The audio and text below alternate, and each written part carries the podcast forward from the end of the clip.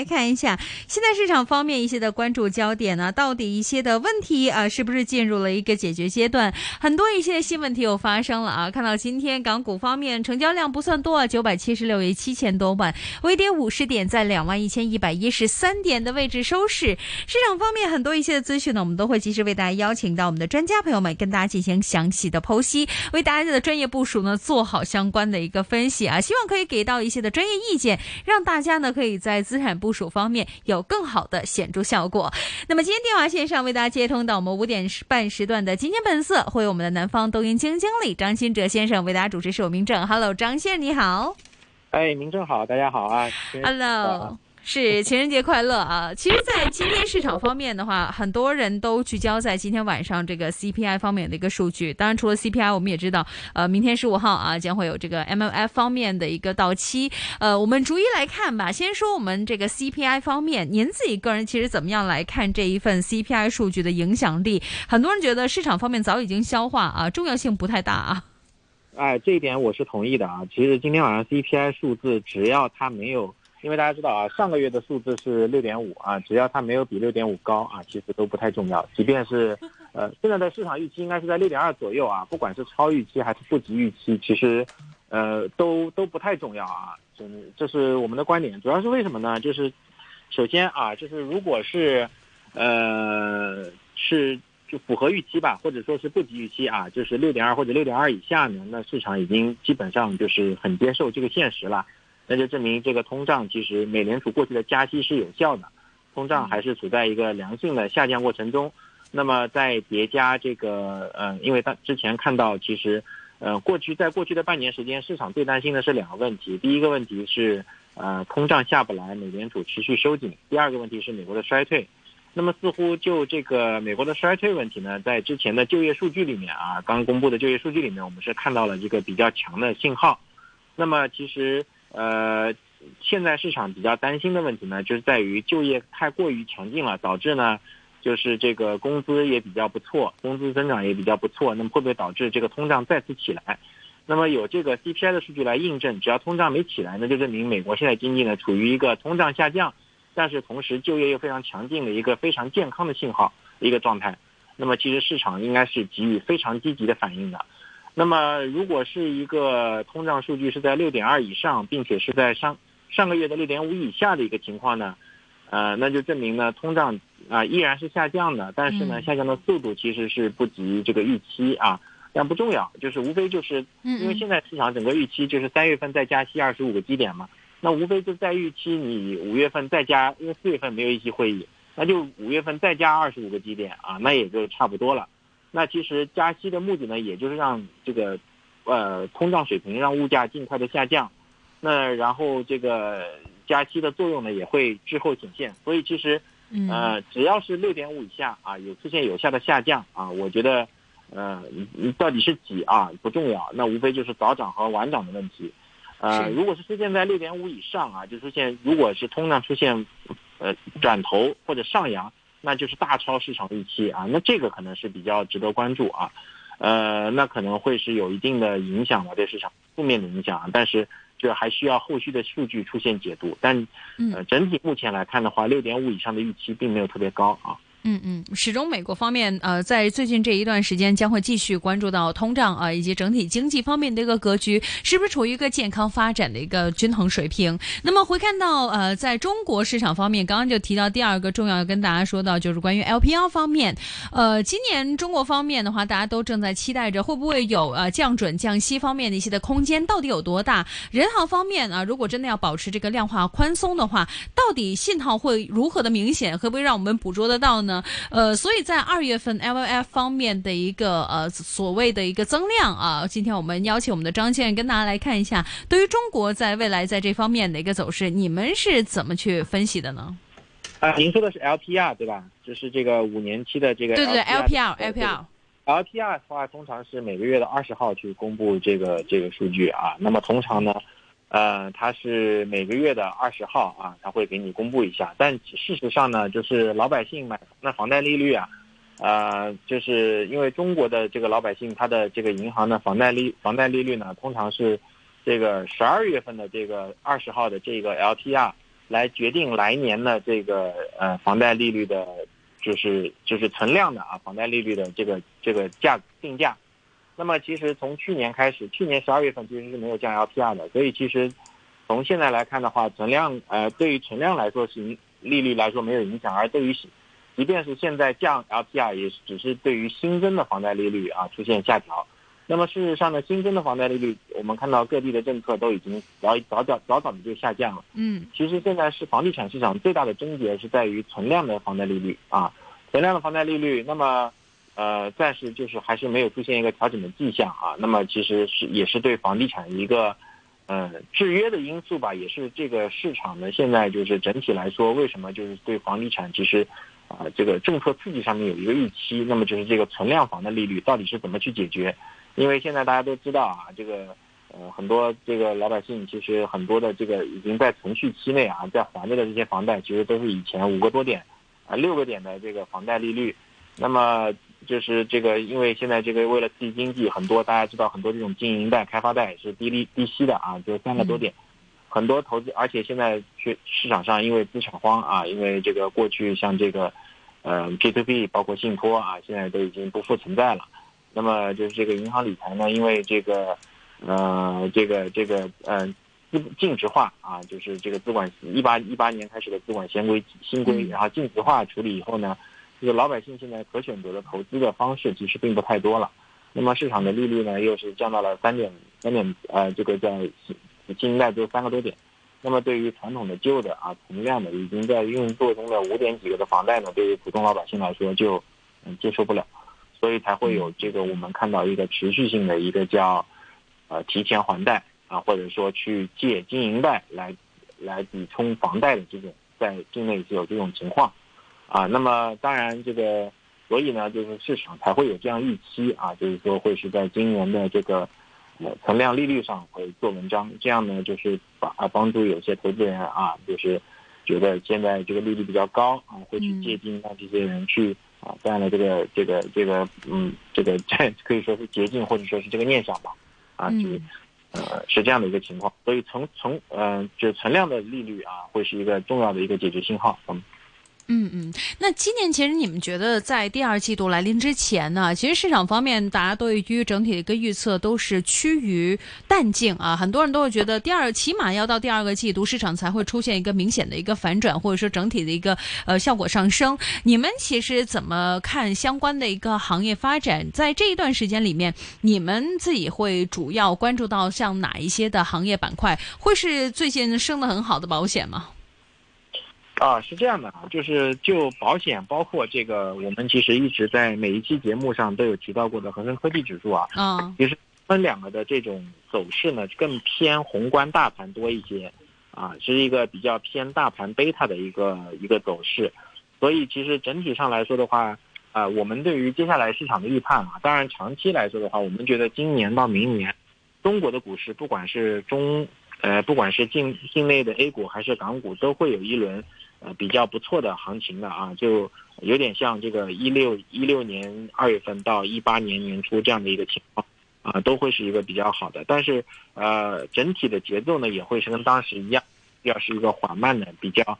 呃，坎坷的进二退一的走势。但是整体如果从拉长到一到两年的大的，大的方向看的话，指数还是会有比较不错的表表现。只不过中间的节奏啊，可能是需要大家去把握或者去踏稳。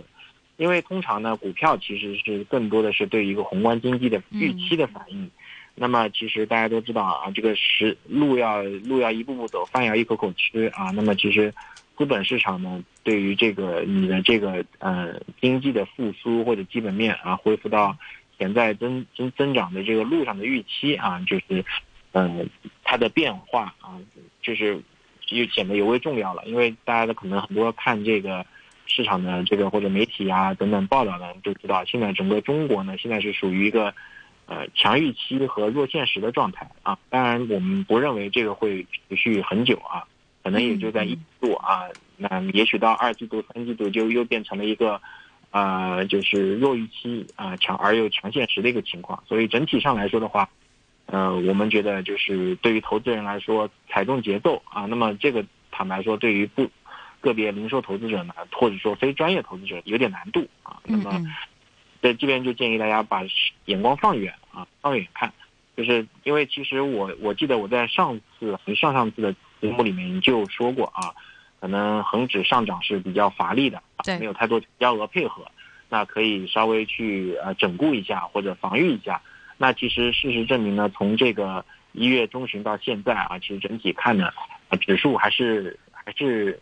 还是在调整的啊，就是说其实没有并没有上涨啊，一直处于一个横盘调整。那不排除有接下来继续调整的可能性啊，但是呢啊不会很深啊，就是大家还是注意把握节奏，从中长线来看是没问题的啊。嗯嗯嗯，那另外，今天我们看到港股表现方面，电力股表现的还不错，而是一众的电力股，我们看到像呃风电呐、绿电呐，也包括电力设备等等方面的涨幅都算挺好的。而在消面上、消息面上面，我们看到现在目前呃中央方面有相关的一些的呃司局司布局方面就说到，现在目前其实在二二年整体的一个供电上面呃有不断的一个提升，而且呢，全国的燃煤发电机组市场平均。交易额现在已经比全国平均基准电价上浮大约百分之十四呃十八左右。现在目前也舒缓了煤电企业亏损的一个局面，能够看好在未来这一段时间里面，呃，这样的一些的领域可以平均向上吗？但当中有一些像呃这个绿色方面一些的概念啊，已经沉淀了好久一段时间，呃，信心不太大，很多投资者都。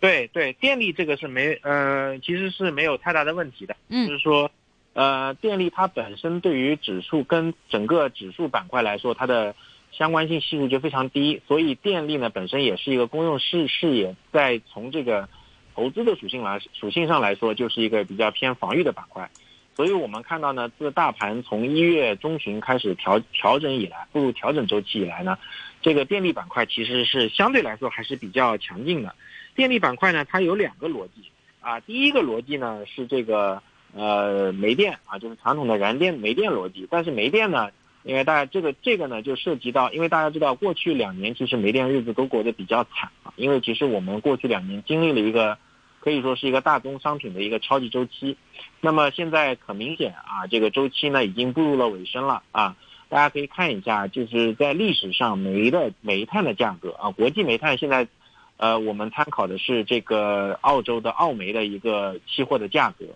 它其实是跌的非常厉害的啊，那我们其实呃有条件的投资人可以去参考一下这个欧洲天然气的价格和这个澳煤的一个呃在过去的历史上的联动走势，我们可以看到呢，它这个呃相关性还是非常高的，而且相对来说这个天然气欧洲天然气呢可能是会是一个先行指标啊，那我们可以看到欧洲天然气呢已经是一个断崖式的下跌啊，那么澳煤也是紧跟其后啊。呃，我们就是煤炭的煤价的改善呢，是极度极度有利于火电啊，它扭亏为盈的。因为其实我们看到，其实其实现在的电力运营商啊，以火，嗯，当然在快马在加鞭在上这个新能源的项目，但是它非呃它的底层呢还是以传统火电为主。那么火电其实大幅的亏损呢，对于这些电呃电电力的这个呃我们说的几大发电企业啊去。呃，有更多的是不是有现金流去做 capex 也是很重要的啊。那么，所以其实我们可以看到呢，也是因为火电啊比较不景气，导致呢这些电力运，当然还有一方面呢，大宗呃大宗超级周期导致上游，比方说光伏啊，光伏的硅料价格就涨得特别厉害，所以导致呢，其实在过去的一到两年，这些电力运营商它的绿电的进度啊，呃，跟国家的要求其实有一点点的滞后的啊。所以其实我们在预期呢，这个。一方面，火电啊利润可能会在今年出现改善，这是第一点。嗯，第二点，第二条路呢就是绿电啊，它会快马加鞭的上项目。其实最近今天的表现呢，很大一部分程很大程度上呢一部分原因是来自于龙源。龙源电力呢，它就是一个呃风电的龙头，也可以视为基本上是绿电的一个总呃龙头啊。它公布了这个一月份的发电量。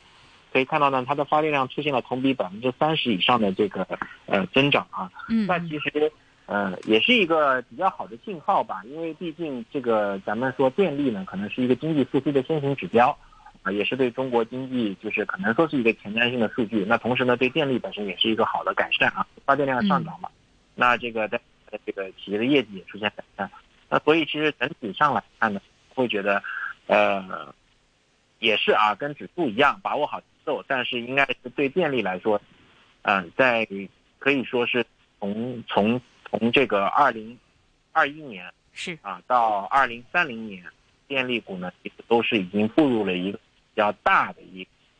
大周期的周期啊。嗯嗯，大周期啊，看大家能不能够把握得住了。另外，今天呃，市场方面又浮出了这个三胎政策这样的一个利好消息啊，觉得呃，在这个政策之下，可能呃，受到现在目前啊辅助生殖工具和技术方面逐步纳入了这个医保基金的一个支付范围。呃，不同的一些的地区方面也出了配套方案呢，能够推出现在整体的一个呃政策的一个进度，有很多一个消化也是很多一个消息等待着市场去消化。所以今天看到三胎概念、婴儿、小童用品等等一些板块再度走高，你们其实对这个板块，呃，对这一个板块这一次的一个上升的一个趋势怎么看？上次走势好像没有说特别特别的强劲啊。是的，是的，是的，是的。三胎呢，就是这个东西呢，现在坦白说啊，确实是一个概念啊，并没有实质性的东西。我认为实质性的东西可能还要等到。临近明年，因为大家知道今年是农历上是兔年啊，对我们中国人说明年是龙年，大家其实从这个属相上来属相上来说，更多的生一个龙宝宝，所以呃，真正的从基本面来说的话，可能需要等到这个龙年整个出生率上上升啊，才能可能带来一个好更好的行情。那么现在更多的呢是基于对这个啊出生率断崖下降，还有这个死亡率上升啊这个。人口这个走剪刀差，人口数啊见顶啊，是带来一个恐慌性的情绪啊，所以这个更多的是一个情绪上的炒作啊。那这边顺顺带值得一提的呢，就是这个辅助生殖纳入医保，其实是在去年年中啊，大家可以看一下，应该是我记得是八月份啊就有这么一个文件了。其实并不是最新的一个政策啊，所以其实大家也不用太过于的激动啊。另外呢，就是。呃，辅助生殖这个东西呢，在中国其实是有要要要发牌照的，而且这个牌照上面管的是比较严的，所以呢，去相关这个行业进行投资的时候呢，也是要注意这个这个监管或者牌照的问题。嗯嗯，呃，接下来时间想请教一下，刚刚一开始啊，你也提到了，你们其实对于这个科技方面一些的板块啊，始终还是抱有一个乐观的一个想法。但最近这一这几天，我们可以看到啊，缓慢方面缓慢的一个回调，资金在逐步的撤离。你们觉得，其实，在未来时段里面，会有哪一些的刺激性因素可以利好呃科技方面可以重回我们的一个视线范围呢？啊，就是首先啊，就是从基本面来说，只要随着宏观经济的复苏，这些科技企业它的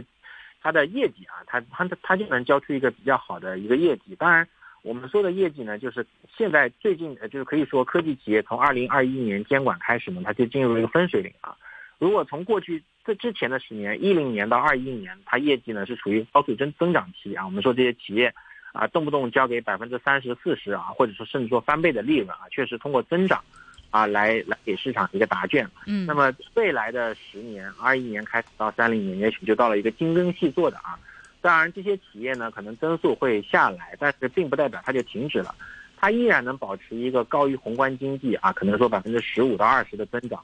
虽然这个增速跟过去十年比好像是不太行了，但是大家也要看一下，就是整个宏观经济的增速，我们不得不承认，随着体量的变大，嗯啊，它的增速也下来了。你在这样的你在这样的大背景下啊，这些企业依然能够交出一个平均十五到二十的增长，其实是一个非常喜人的。而且我们要回头去看一下，就是中国的这个，我们其实很多地方可以借鉴西方的一个发展的路程，啊，大家其实可以看一下美国的这个互联网企业，其实从互联网泡沫二零两千年到二零大概一零年，二零一零年啊这十年间，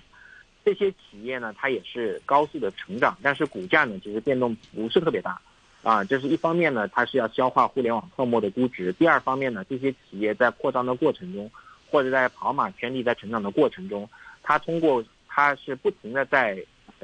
稀释现有股东的这个权益的。它因为他们定每一年都要给自己的员工啊做一个利益的绑定嘛，给企业或者高管发股权激励。那么这一点呢，恰恰是在一零年到二二一年中国的互联网企业所经历的这一阶段。大家回头去可以可以去看一下，包括。咱们的龙头腾讯也好，阿里也好，啊，在十年间它是不停的股权是在稀释的，大家可以看一下。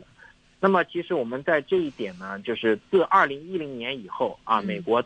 以互联网企业或者说美国整体的市场风格都开始注重股东回报以后，会发现他们的股权数目就金融危机以后吧，说说实话，就看到他们的股权每一年都是像比方大家耳熟能详大的苹果，每一年大基本上就是百分之二左右的一个股权速度在减少，啊，那么其实这也是为什么支撑了美美股过去啊十年的一个一个慢牛。那么因为确实是啊。人家每年的股权都在变少，那么手里的资源就越来越珍惜，同时呢，企业业绩还增长，此消彼长，那美股的收益就越来越好了，对不对？嗯。那么这一点呢，也是从二一年以后，我们看到港股的这些互联网龙头企业，因为本身我们就说互联网企业呢，它跟这些传统的 S O E 或者国有企业不太一样的是，它是一个市场化的机构，它可能更注重股东回报，所以看到。啊，这些企业在近些年分红回购啊，也是越来越注重，所以也是为什么我们认为，啊，互联网企业未来依然会有一个比较辉煌的年的一个原因啊。当然。这些他们的企业管制要能够持续的做下去，也需要大家持续关注。是是，呃，成绩啊，成绩，成绩是我们投资者其实最为看重一件事情啊。很多时候视野方面也会随着整体公司方面的一个营运啊利好，以及很多一些利好性因素，让更多的一些的资金啊聚拢在一起。那么今天时间差不多，非常谢谢我们的张新哲先生的分享。钢铁股份，您持有吗？啊，没有，谢谢。好的，谢谢张先生，我们下次再见，拜拜。